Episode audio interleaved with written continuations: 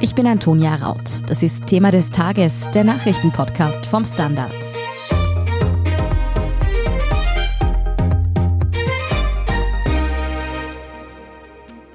Eine Steuerreform, durch die uns allen mehr Geld zum Leben bleibt und durch die die Umwelt entlastet wird, ohne dass wir auf viel verzichten müssten. Das klingt nach einer ziemlichen Traumvorstellung und so bewirbt Österreichs türkis-grüne Bundesregierung auch die ökosoziale Steuerreform, die sie gestern Sonntag präsentiert hat. Doch was ist dran an diesen Versprechen? Ich frage heute Innenpolitik-Redakteur Gerald John, wer von der Reform denn nun wirklich profitiert. Und Wirtschaftsredakteurin Nora Laufer erklärt, wieso Klimaschützerinnen und Klimaschützer von der Steuerreform gar nicht angetan sind. Gerald, die Regierung hat gestern Sonntag die lang angekündigte ökosoziale Steuerreform nun verkündet. Was sind denn die wichtigsten Eckdaten? Na, Im Wesentlichen geht es, glaube ich, um zwei große Punkte. Der eine Teil, das ist eine breite Steuersenkung für viele verschiedene Gruppen. Im Zentrum steht da die weitere Senkung der Lohn- und Einkommensteuer. Der Eingangssteuersatz ist ja schon vor einem Jahr gesenkt worden. Jetzt werden die Stufen 2 und 3 gesenkt, von 35 auf 30 Prozent und von 42 auf 40 Prozent. Weiters wird der bereits bekannte Familienbonus von 1500 Euro pro Jahr und Kind auf 2000 angehoben. Es gibt für Kleinverdiener eine Krankenversicherungssenkung. Es gibt Steuersenkungen für Unternehmen. Das wäre es im Wesentlichen. Auf der anderen Seite gibt es natürlich die viel verkaufte Ökologisierung des Steuersystems. Das ist etwas, was vor allem die Grünen vorangetrieben haben. Die Idee dahinter ist, durch einen Umbau des Steuersystems soll eben klima- und umweltfreundliches Verhalten günstiger und schädlicheres Verhalten teurer werden. Der Vizekanzler Kogler hat das so ausgedrückt, weniger Dreck in der Luft, mehr Geld im Börsel. Im Zentrum dessen steht eine Bepreisung von CO2-Ausstoß. Eine Tonne CO2-Ausstoß soll demnach ab dem nächsten Jahr 30 Euro kosten. Das ist ungefähr so viel wie in Deutschland und soll dann bis 2025 steigen. Das Geld soll dann zurückgegeben werden an die Menschen in Form eines Ökobonus oder eines Klimabonus, wie es gesagt wird. Der ist dann regional abgestuft und die Idee ist eben dahinter, den Bonus kriegt jeder, aber wer dann gleichzeitig eben beim CO2-Ausstoß spart, dem bleiben dann quasi mehr von diesem Bonus. Dann schauen wir uns im Detail an, wie sich denn diese ökosoziale Steuerreform auf das Einkommen von Einzelpersonen oder auch Familien auswirken kann. Jetzt als Beispiel, wie wird es denn aussehen bei einer Familie mit zwei Kindern, wo sagen wir, das eine Elternteil 3500 Euro brutto verdient und das andere 1800 Euro im Monat? Die hätten eine Entlastung von 1715 Euro im Jahr. Da wirkt sich eben die Lohn- und Einkommensteuersenkung aus. Dann kommt noch der Familienbonus dazu und dann noch die Krankenversicherungsbeiträge. In dieser Rechnung ist jetzt noch nicht eingepreist der Klimabonus. Der hängt ja davon ab, wo jemand wohnt. Also der beginnt bei 100 Euro pro Jahr. Also das ist jetzt nicht die ganz große Summe und kann bis zu 200 Euro im Jahr steigen. Kann noch dazukommen. Über den Klimabonus sprechen wir dann etwas später noch einmal genauer.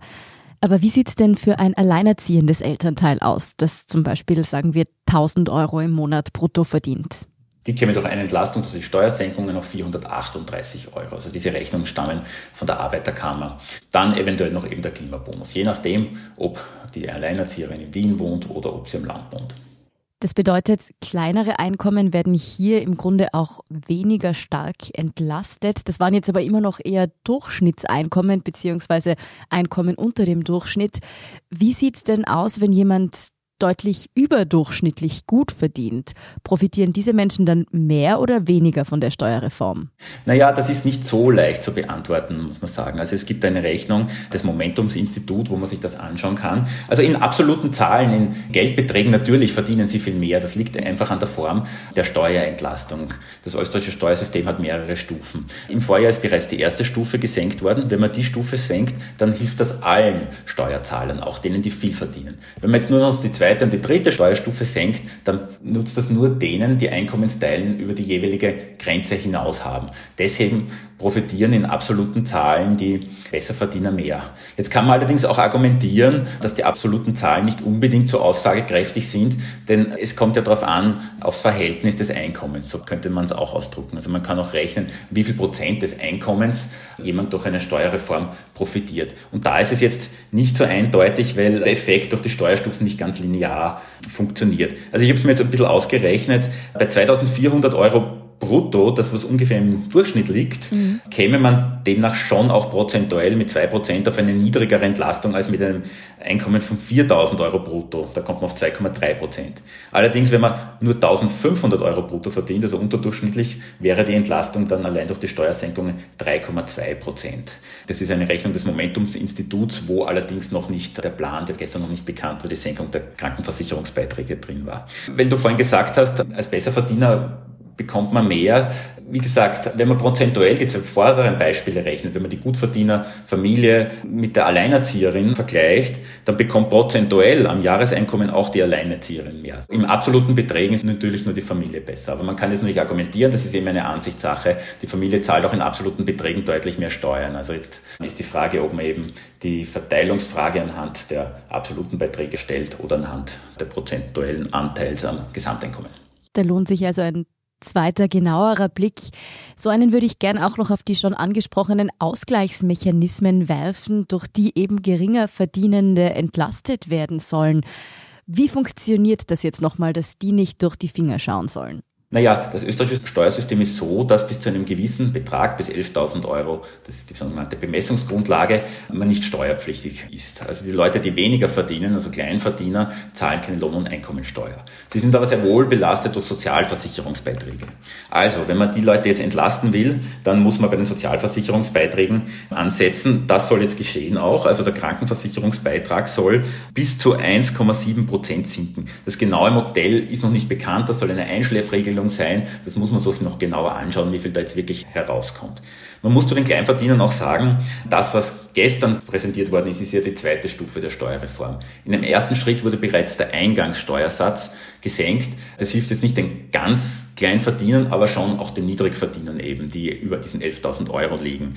Da wurde schon was gemacht und auch damals hat es eine Negativsteuer gegeben, ein sogenannter Sozialversicherungsbonus, um für jene etwas zu tun, die unter die Steuerpflicht fallen. Also man muss schon sagen, man kann nicht sagen, dass die Kleinverdiener da jetzt völlig vergessen worden sind eine detaillierte Vergleichsrechnung, mit der kann ich jetzt auf die Schnelle leider noch nicht dienen. Also man muss sich dann wirklich vom Fall zu Fall anschauen, wie viel Prozent die eben quasi zurückkriegen.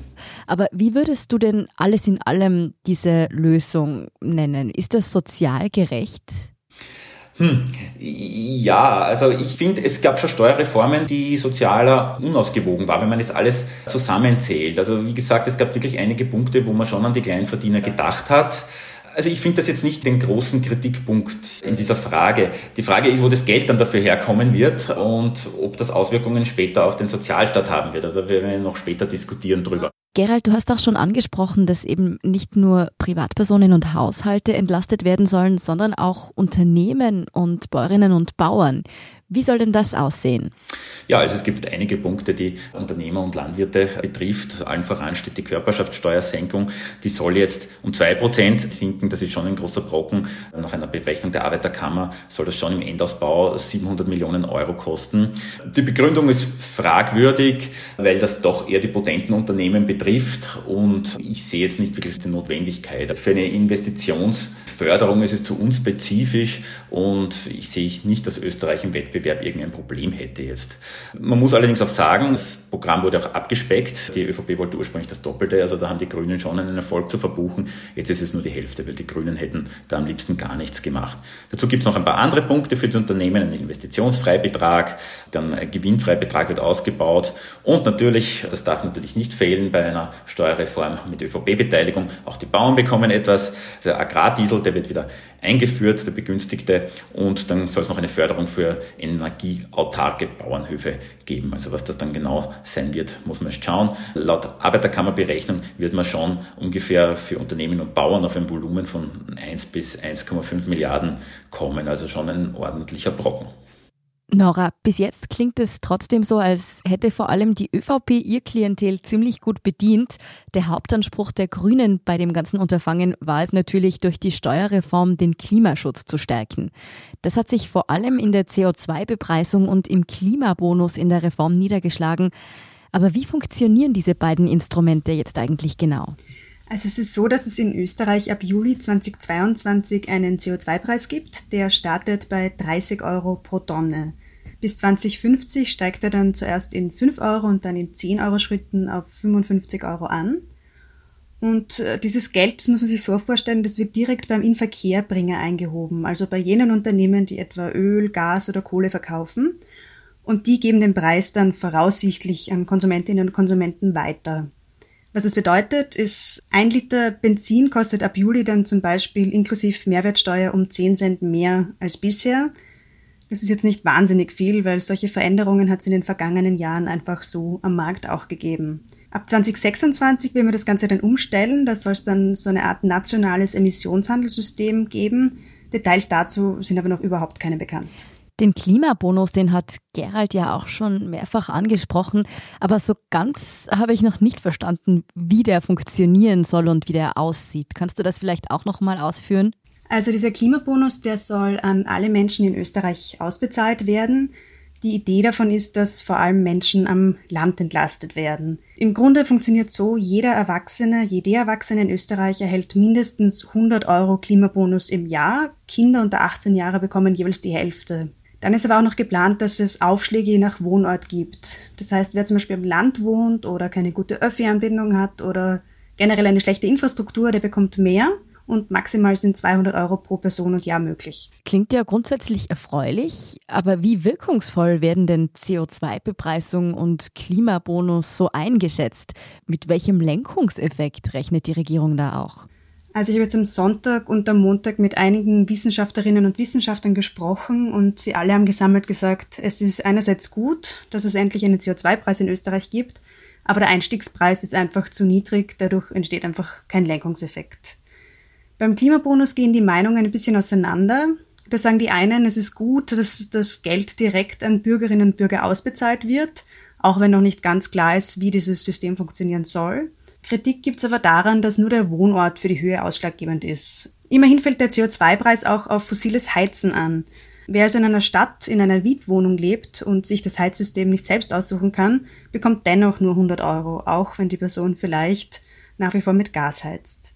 Und ja, jene Wissenschaftlerinnen und Wissenschaftler, mit denen ich bis jetzt gesprochen haben, meinen jedenfalls, dass da noch mehr kommen muss, damit sich die Klimaneutralität bis 2040 wirklich auch ausgeht. Aufs Heizen würde ich dann gern nochmal zurückkommen, aber sprechen wir vorher noch weiter über den Verkehr. Nicht angetastet wurde ja etwa das Dieselprivileg, das die Grünen eigentlich schon gefühlt ewig abschaffen wollten. Wieso gibt es weiterhin einen Steuervorteil für Dieselverbrenner? Ja, da hat sich die ÖVP eindeutig durchgesetzt. Es hieß immer, durch die Ökosteuerreform soll klimaschädliches Verhalten teurer und klimafreundliches Verhalten attraktiver werden. Und dennoch beendet die Regierung diese klimaschädlichen Subventionen und Förderungen weiterhin nicht. Und wir reden da tatsächlich von Geldern in Milliardenhöhe. Dann schauen wir jetzt noch einmal auf das, das auch Menschen trifft, die selbst kein Auto fahren, nämlich das Heizen. Viele heizen einfach noch immer mit fossilen Brennstoffen. Wie du vorher schon gesagt hast, sucht man sich manchmal auch nicht aus. Wie viel teurer wird denn Heizen? mit Öl oder Gas? Also auch hier gilt der Anfangs-CO2-Preis von 30 Euro je Tonne CO2-Äquivalent und auch dieser steigt eben auf 55 Euro an. Ich kann es jetzt gerne mal mit einem Beispiel erklären, das mir gestern ein Wissenschaftler bereitgestellt hat. Wenn ein Haushalt im Jahr durchschnittlich 1500 Liter Heizöl benötigt, dann steigen die Jahreskosten inklusive Mehrwertsteuer um ungefähr 180 Euro an. Ziel ist es natürlich, dass Menschen dadurch vermehrt auf saubere Heizformen umsteigen werden. Werden die auch zusätzlich noch gefördert? Ja, auch hier wurde noch einmal eine halbe Milliarde Euro locker gemacht. Die soll zum Beispiel in den Austausch von Ölheizungen fließen. Da gab es in der Vergangenheit ja auch bereits entsprechende Programme. Neu ist, dass auch eine Förderung für mehrgeschossige Wohnhäuser geplant ist. Die Details dazu stehen aber auch noch aus. Alles in allem höre ich so ein bisschen heraus, dass auch viele Expertinnen und Experten diese Reform als nicht ausreichend, aber besser als nichts bezeichnen würden. Liege ich da richtig? Ja, es sagen also alle, mit denen ich bis jetzt gesprochen habe, gut, dass sich was bewegt, aber traurig, wie wenig sich bewegt. Einige haben mir auch schon gesagt, es ist eigentlich diese Legislaturperiode die letzte, in der noch etwas getan werden kann, um in Österreich wirklich einen anderen Weg einzuschlagen. Man muss bedenken, wir sind auch im EU-Vergleich im Klimaschutz besonders schlecht unterwegs. Das heißt, da wird die Regierung noch etwas nachlegen müssen, wenn sie Klimaneutralität 2040 wirklich ernst meint. Der ökologische Effekt der Steuerreform könnte also geringer ausfallen als ursprünglich angenommen. Danke, Nora Laufer, für diesen Überblick. Gerne. Ob uns auch wirklich mehr Geld bleibt nach dieser Steuerreform und wie die eigentlich finanziert wird, darüber spreche ich dann wieder mit Gerald John nach einer kurzen Pause. Bleiben Sie dran. Guten Tag, mein Name ist Oskar Bronner. Ich habe damals den Standard gegründet, damit man sich auf Basis unabhängiger Berichterstattung die eigene Meinung bilden kann. Guten Tag, mein Name ist Pony73 und ich poste beim Standard, weil ich genau das dort machen und meine Meinung auch sagen kann. Der Standard, der Haltung gewidmet. Gerald, immer wieder haben der Finanzminister und der Vizekanzler gestern betont, dass die Menschen am Ende nach der Reform mehr Geld im Börsal haben sollen. Ist das denn wirklich so? Ja, das kann man jetzt nicht bestreiten, so wie das ausschaut. Also die Steuersenkungen kann man nicht wegreden und das macht auch für die Familien, wie man so gesagt hat, oder für andere Leute doch einen ordentlichen Batzen durchaus aus. Ich habe jetzt noch keine versteckten Belastungen irgendwo entdeckt und es ist ja definitiv jetzt mal nicht an eine Gegenfinanzierung gedacht. Beim Thema Steuerreform hört man aber auch immer wieder den Begriff kalte Progression. Kannst du uns diese noch einmal erklären und dann vielleicht auch dazu sagen, warum nach so einer Steuerreform oft nicht ganz so viel Geld für die Menschen überbleibt, als man im ersten Moment denken würde? Ja, also wenn man natürlich weiter zurückrechnet, kann man das natürlich so argumentieren. Also die kalte Progression, das ist eine Art schleichende Steuererhöhung. Die kommt deshalb zustande, weil eben die Einkommensteuer in Österreich in Stufen steigt. Wenn jemand mehr verdient, umso eher fällt er mit einem Einkommensanteil in eine höhere Steuerstufe. Es kann sein, dass ich durch Gehaltssteigerung, etwa nur eine Inflationsanpassung, die mir real eigentlich nichts bringt, ein höherer Anteil eines Einkommens höher besteuert wird. Und da zwackt eben der Finanzminister von einem Teil meiner Einkommenssteigerung automatisch was ab. Deswegen argumentieren die Befürworter von Steuerreformen, der Staat muss das zurückgeben und es gibt auch Stimmen, diese kalte Progression überhaupt abzuschaffen. Das hieße, dass man automatisch immer die Steuerstufen so anpasst, dass das automatisch kompensiert wird. Jetzt kann man es allerdings auch ein bisschen anders sehen. Das Geld verschwindet ja nicht in irgendeinem schwarzen Rachen. Mhm. Es gibt wahrscheinlich Verschwendung im Staat, das ist nicht bestritten, aber es wird ja auch was geleistet dafür. Und jetzt kann man sagen, okay, der Staat macht halt das Steuersystem, die Einkommensteuer ein Stückchen progressiver. Es ist das einzige System, das noch progressiv, also sich am höheren Einkommen orientiert und finanziert dafür wichtige Leistungen. Man muss ja zurückdenken, die letzten Monate, also diese zig Milliarden, die als Corona-Hilfen gekommen sind, kommen ja auch nicht irgendwoher hin. Also es ist dann eine Abwägungsfrage. Man könnte auch sagen, es wird ein bisschen umverteilt zu Leistungen für die Allgemeinheit. Jedenfalls ist halt das ein großes Thema und wenn man jetzt die Rechnung der Agenda Austria irgendwie glauben will aus dem Sommer, die meint also jetzt äh, diese Entlastung für die niedrigeren Einkommen vor allem geltet die nicht einmal die kalte Progression, die seit der letzten Steuerreform eingetreten ist, ab. Also für die höheren Einkommen schaut es ein bisschen besser aus, die kommen dann mit einem Plus heraus, aber für kleinere Einkommen seitdem nicht so. Allerdings ist da noch nicht die Senkung des Krankenversicherungsbeitrags eingerechnet, aber ich weiß nicht, ob der so einen großen Unterschied dann macht. Unterm Strich dürfte aber nach dieser Steuerreform trotzdem für die allermeisten Menschen mehr Geld übrig bleiben. Wie viel lässt sich die Regierung diese Reform denn nun insgesamt kosten und vor allem, woher kommt das Geld dafür? Naja, die Regierung spricht von 18 Milliarden bis 2025, äh, kumuliert gerechnet an Entlastung. Ja, das Geld aus dem Budget, banal gesagt. Die Regierung hofft, das geht sich alles gut aus. Also das Wirtschaftswachstum ist stark. Ein Riesenvorteil für Österreich ist momentan, dass wir keine Zinsen oder fast keine Zinsen auf unsere Staatsschulden zahlen. Das ist viel, viel besser als im Vergleich zu früher. Da fallen einige Milliarden weg. Deswegen ist momentan der Spielraum recht gut. Das bedeutet aber auch, dass durch das Steuerpaket natürlich etwas Geld fehlen wird aus dem Budget. Kann man trotzdem noch die Investitionen, gerade auch im Bereich des Öffi-Ausbaus und des Klimatickets beispielsweise, trotzdem noch problemlos stemmen? Naja, das werden wir dann genau wissen, wenn der Finanzminister nächste Woche sein Budget vorstellt. Da werden wir hoffentlich mehr Klarheit haben. Aber ich habe da halt schon ein bisschen Zweifel. Also ich denke jetzt nicht unbedingt ans Klimaticket und den Öffi-Ausbau. Ich meine, da gibt es schon konkrete Zahlen und konkrete Pläne. Aber wir brauchen ja viele Investitionen. Wir brauchen Investitionen in den Schulen, gerade nach Corona. Corona hat gezeigt, dass das Bildungssystem schlecht aufgestellt ist, dass da Leute abgehängt werden. Das ist jetzt noch verschärft geworden. Man weiß vom Pflegenotstand, dass viele Bedienstete den Job nicht machen wollen oder dass wenig Nachwuchskräfte kommen. Das liegt unter anderem auch an der Bezahlung. Also da braucht es irrsinnige Investitionen. Ja, und wenn der Staat eben die Steuer- und Abgabenquote, was jetzt eben passiert, immer weiter runter senkt, dann frage ich mich schon, wo das Geld herkommen soll, weil es wurde auch bisher bei der höheren Steuerquote zu wenig investiert in diese Sachen. Also ich glaube, sie machen das Populäre, aber das ist nicht unbedingt das, das Nötige, was es für die Gesellschaft braucht. Also ich glaube, dass ich jetzt kurzfristig, wird man sehen, na, das wird sich schon ausgehen, die Steuersenkung so, aber ich fürchte schon, dass die Investitionen darunter leiden sollen. Versuchen wir abschließend diese ökosoziale Steuerreform noch etwas allgemeiner einzuordnen. Ist sie politisch dieser Meilenstein, von dem die Regierung nun immer gesprochen hat? Oder handelt es sich hier womöglich um eine Art Steuerzuckerl, für das dann Jugend und der Planet in Zukunft die Rechnung serviert bekommen werden?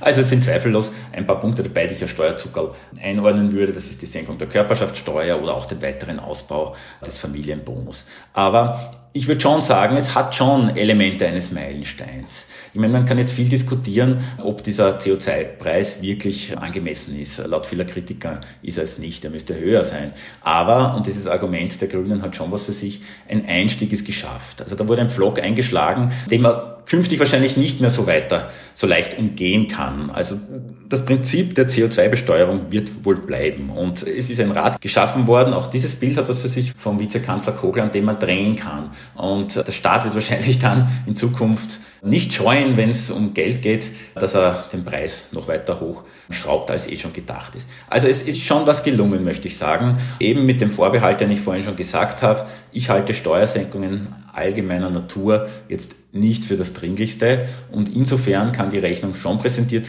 kommen, indem einfach der Sozialstaat einfach Probleme hat, seine Aufgaben wahrzunehmen in der Form. Weil wir müssen ja denken, die Herausforderungen kommen ja auch deswegen aus demografischen Gründen, weil die Alterung der Gesellschaft vorausschreitet. Wir werden künftig das Pensionssystem, das Gesundheitssystem und eben die Pflege finanzieren müssen. Ich halte es schon für leichtsinnig, die Steuernabgabenquote zu senken ohne Gegenfinanzierung.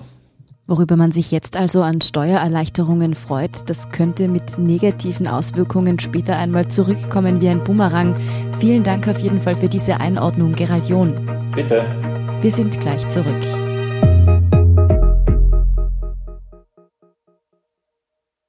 Guten Tag, mein Name ist Oskar Bronner. Ich habe den Standard gegründet, weil es damals keine Zeitung gab, die mit den Menschen auf Augenhöhe kommuniziert hat. Guten Tag, mein Name ist Michael Grill und ich lese den Standard, weil genau das wichtig ist. Fundierte Berichterstattung, die erklärt und nicht belehrt. Der Standard, der Haltung gewidmet. Und hier ist, was Sie heute sonst noch wissen müssen. Erstens, die Corona-Tests in Österreich bleiben kostenlos und das gleich bis Ende März. Das hat das Gesundheitsministerium heute Montag bestätigt. Die Gratis-Selbsttests aus den Apotheken laufen allerdings mit Ende des Monats aus. In einer schriftlichen Stellungnahme des grünen Gesundheitsministers Wolfgang Mückstein heißt es, man habe nach Expertengesprächen für Gratistests entschieden.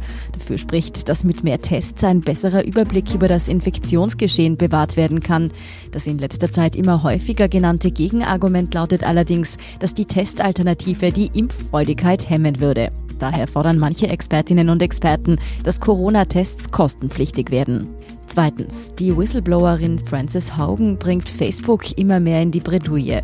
Ihr Vorwurf, der Konzern habe immer wieder Gewinne über den Kampf gegen Falschinformationen, Hassrede und Polarisierung gestellt.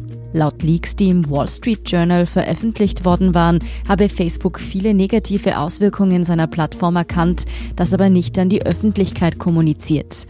Hogan hat nun mindestens acht Beschwerden bei der US-Behördenaufsicht gestellt. Facebook als börsennotiertes Unternehmen dürfe nicht Lügen oder Falschinformationen zurückhalten. Genau das tue der Konzern aber, so die Argumentation. Am Sonntag war Hogan erstmals in einem Fernsehinterview öffentlich aufgetreten. Morgen Dienstag sagt sie vor dem US-Senat aus. Und drittens, der diesjährige Nobelpreis in Medizin oder Physiologie geht an David Julius und Ardem Patapotian. Die beiden Wissenschaftler werden für ihre Entdeckungen von Temperatur- und Berührungsrezeptoren geehrt. Das gab die Nobelversammlung des Karolinska-Instituts in Stockholm Montagmittag bekannt. Das Nobelkomitee begründete seine Entscheidung damit, dass unsere Fähigkeit, Temperatur wahrzunehmen, essentiell für das Überleben und das Erleben unserer Umwelt sei. Im täglichen Leben würden wir den Sinn für Berührung und Temperatur als völlig selbstverständlich annehmen. Wie es aber möglich ist, dass die Nervenimpulse dafür wahrgenommen werden, das konnten die diesjährigen Medizin-Nobelpreisträger in ihrer Forschungsarbeit aufklären. Mehr zur Forschung der beiden Gewinner und alles weitere zum aktuellen Weltgeschehen finden Sie wie immer auf testandard.at. Danke fürs Zuhören und auch all jenen, die uns auf Apple Podcasts oder Spotify folgen, uns eine nette Rezension geschrieben oder eine 5-Sterne-Bewertung gegeben haben. Und ein ganz besonders großes Danke all jenen, die unsere Arbeit mit einem Standard-Abo oder einem Premium-Abo über Apple Podcasts unterstützen. Das hilft uns wirklich sehr, also auch gerne Freundinnen und Freunden weiterempfehlen. Verbesserungsvorschläge und Themenideen schicken Sie uns am besten an podcast.derstandard.at. Ich bin Antonia Raut, Baba und bis zum nächsten Mal.